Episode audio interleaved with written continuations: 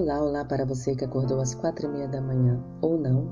Hoje é quarta-feira, dia 28 de outubro de 2020. O título da nossa lição de hoje é O Mestre dos Mestres e a Reconciliação. Muitas vezes, os relacionamentos humanos desmoronam. Acabamos nos afastando um dos outros. Passamos a desconfiar de amigos íntimos.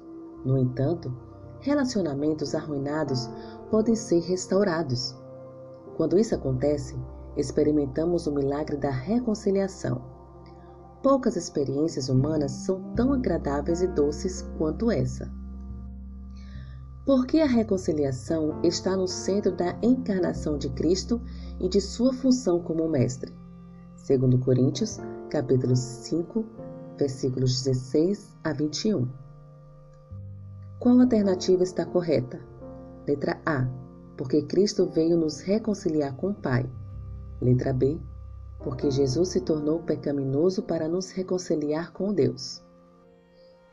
Se nos sentimos abençoados quando um relacionamento com outro ser humano é restaurado, não devemos nos sentir maravilhados quando somos reconciliados com Deus?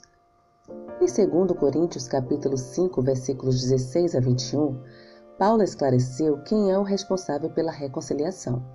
Deus, o Pai, assumiu a liderança em restaurar nosso arruinado relacionamento com Ele.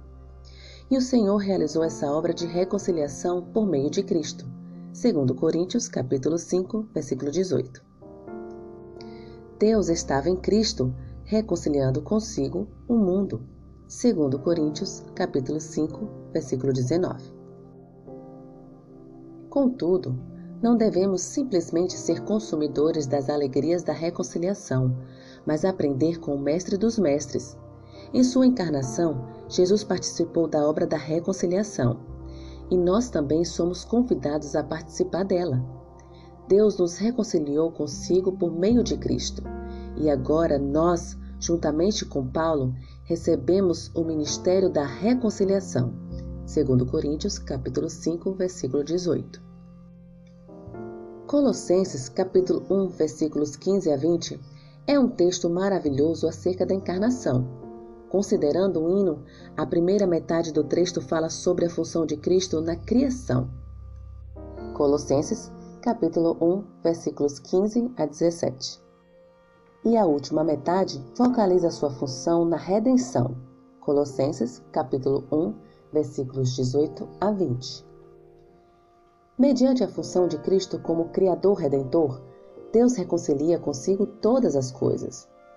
A obra de reconciliação que ele realiza por meio de Cristo é de escala cósmica, impactando todas as coisas, quer sobre a terra, quer nos céus, havendo feito a paz pelo sangue da sua cruz. Colossenses capítulo 1, versículo 20. Embora nossa obra não se compare com a escala cósmica da obra do Mestre como reconciliador, somos convidados a participar do ministério de reconciliação em nossa esfera. Era isso que estava na mente de Jesus quando ele orou. Assim como tu me enviaste ao mundo, também eu os enviei ao mundo? Jó, capítulo 17, versículo 18. Como podemos refletir na prática a função de Deus como reconciliador? Você pode ajudar as pessoas a se reconciliarem? Que o Senhor te abençoe. Um bom dia.